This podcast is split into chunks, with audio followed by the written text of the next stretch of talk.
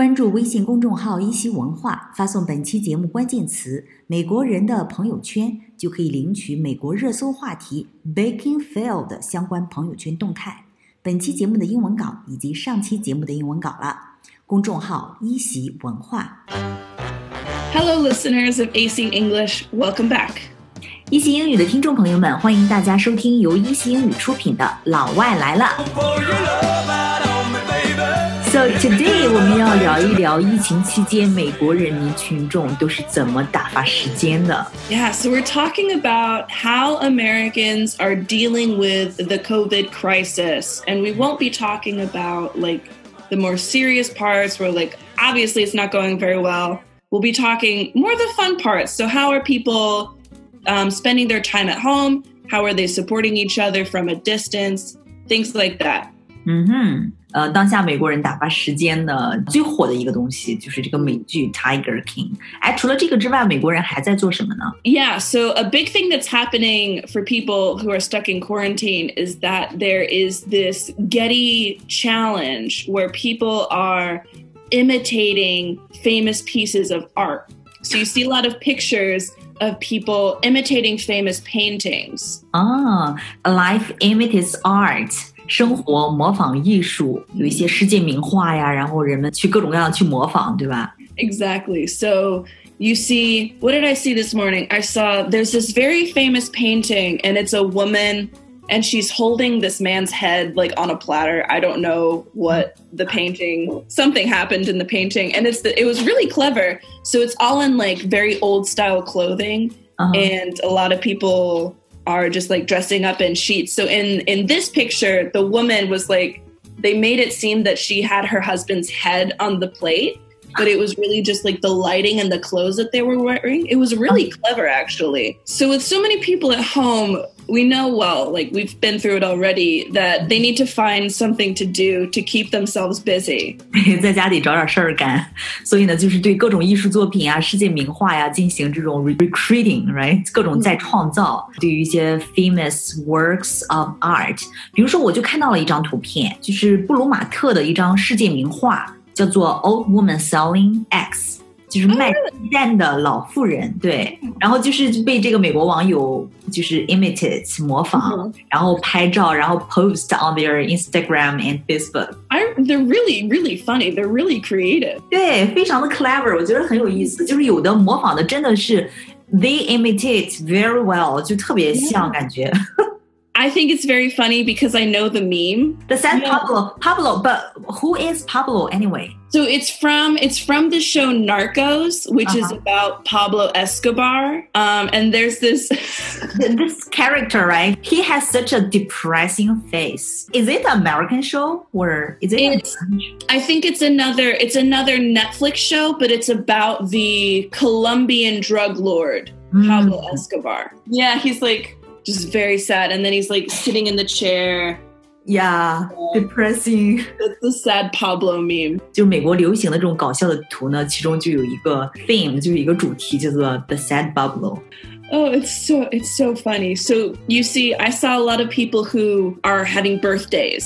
So they like make their own birthday party. So they decorate their apartment or their house or whatever, and then they just sit sadly at the table. 对，所以呢，你看像美国呢，有很多人在过生日的时候，因为现在是 social distancing 这个全民大隔离嘛，那么把这个家里面生日的这个 party 打扮的特别特别好，装装饰的也特别好，但是没有人嘛，by yourself，然后这个时候就会做这个去 do the sad Pablo，做这个悲伤的巴勃罗的表情。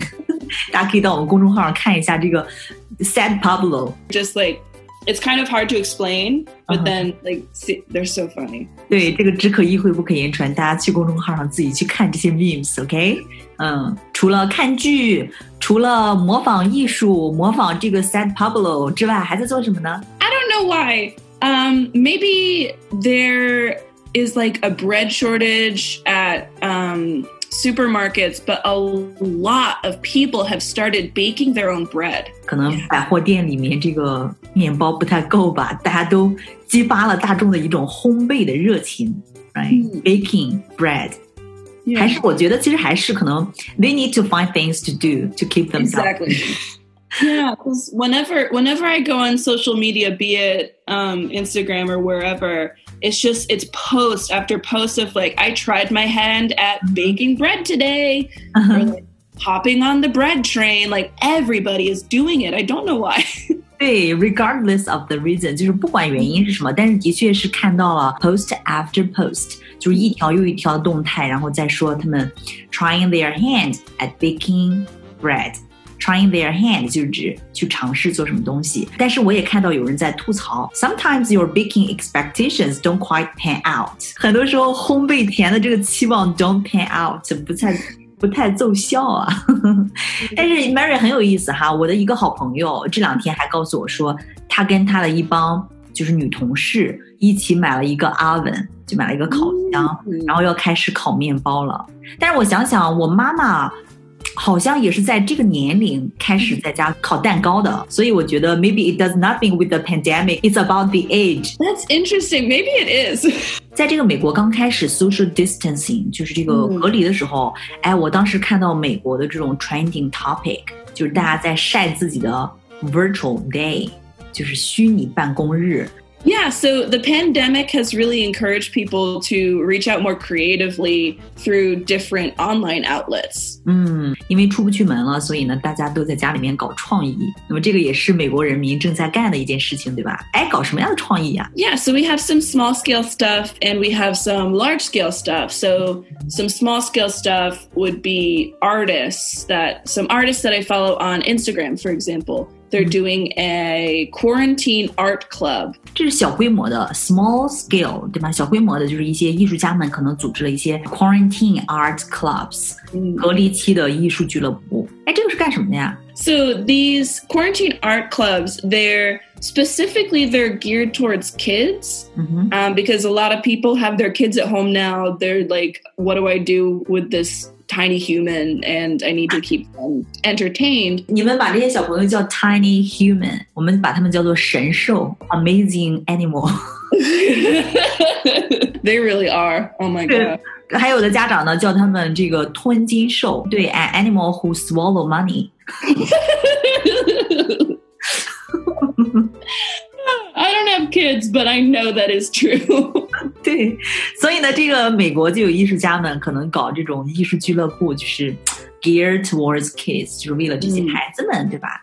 yeah, so it's geared towards kids, but kind of anybody can join if you have an Instagram, if you want to watch the videos. They're teaching people basic art techniques um, like self portraits and like a still life. So, draw how to draw like a vase of flowers or like a couple objects that you see every day. Just basic stuff like that that anybody can do. 对，就是教大家一些基本的绘画技能，在家都能够 pick up 的一些技能。嗯，那 边有没有一些健身的一些达人，然后就教大家怎么去 get healthy 什么之类的？ Yeah. Yeah, so a big concern that a lot of people are having, and it was the same in China. Like you saw, I saw all these memes of like before quarantine, after quarantine, like everybody's gonna get fatter after quarantine. So we have the same concerns in America. Um, so we have a lot of fitness influencers that are creating and filming workouts that can be done not only just at home but also quietly at home. 嗯，exactly。那么这个 fitness influencer 就是一些健身的网红啊，或者说健身的一些达人啊，叫做 influencers。那么这些人呢，他们就录一些东西，然后教大家怎么样在家里面可以做一些健身的运动。 And an influencer is somebody who is famous from their Instagram. So we have like fitness influencers, we have other types of influencers that eventually become models mm-hmm. and like they start their own businesses and it's just a little bit it's a little bit ridiculous, but you know, if they're using their platform, they're using their fame to do good, then have Yeah. at it. But I I personally I think the whole influencer thing is just dumb. But if they're if they're doing thing, you know, they're helping out, designing workouts, they're helping people like stay connected, things like that, then it's good. But just the whole Internet influencers 将会是我们后面会聊的一个话题，因为在美国会有这种 fitness influencers，、还有一些其他的各种的 OK influencers，、就是这种网红嘛，在中国叫做网红 influencer，就是说他会有一定的影响力， 对吗？嗯一般是美国的网红，一般都是从 Instagram 上面出来的，对不对？ Exactly. So we have some small scale stuff, and then on the large scale, what's really impressive is that the singer Lady Gaga, she has raised $35 million Wow. and is organizing a stay at home concert. So she actually went to businesses and CEOs and was like, please donate some money. All the proceeds go to healthcare workers and getting them protective gear and helping develop a vaccine and all these things. So I think she's just done a really impressive Good for her. job. Yeah, definitely good for her. Lady Gaga has raised thirty-five million dollars. 她给拉了三千五百万美金的赞助，然后呢、o r g a n i z i n g a stay-at-home concert，然后要组织一场在家的 concert 音乐会。 Yeah, you know, it's not just her. It's like a lot of big names. So her, Lizzo, I think Elton John, Paul McCartney, not just like um, more modern 嗯 uh, pop stars like herself or like Billie Eilish, I think is also involved. It's like very famous, very talented people. Like El- Elton John is, Wow. is involved, and like that's that's pretty crazy. 它这个 proceeds 收益将来会怎么去 So the proceeds will go towards getting protective equipment for healthcare workers and developing a vaccine, things like that. 所以呢，这个收益的 proceeds 用来干嘛呢？给这个医疗人员准备一些医用物资，对吧？Protective equipment for health workers。还有呢，用来干嘛呢？The development of a vaccine for the virus。用来这个疫疫苗的研发上，哎呀，真的，Lady Gaga 这次用她的这个 influence 做一件好事情。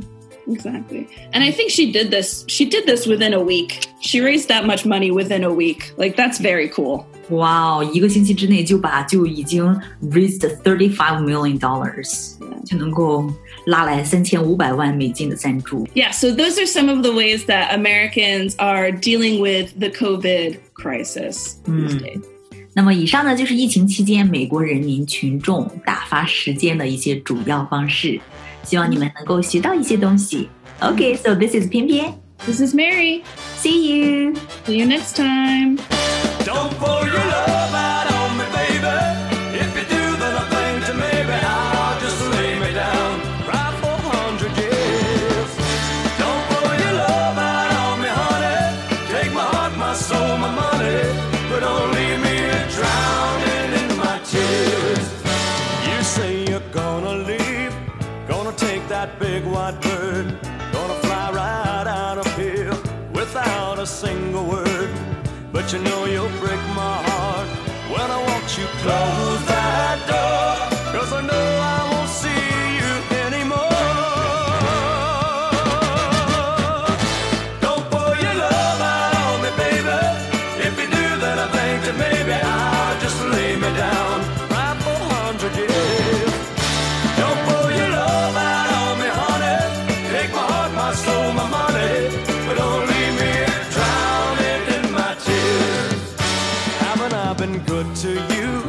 What about that brand new ring? Doesn't that mean love to you? Doesn't that mean anything? If I threw away my pride and I got down on my knees, would you make me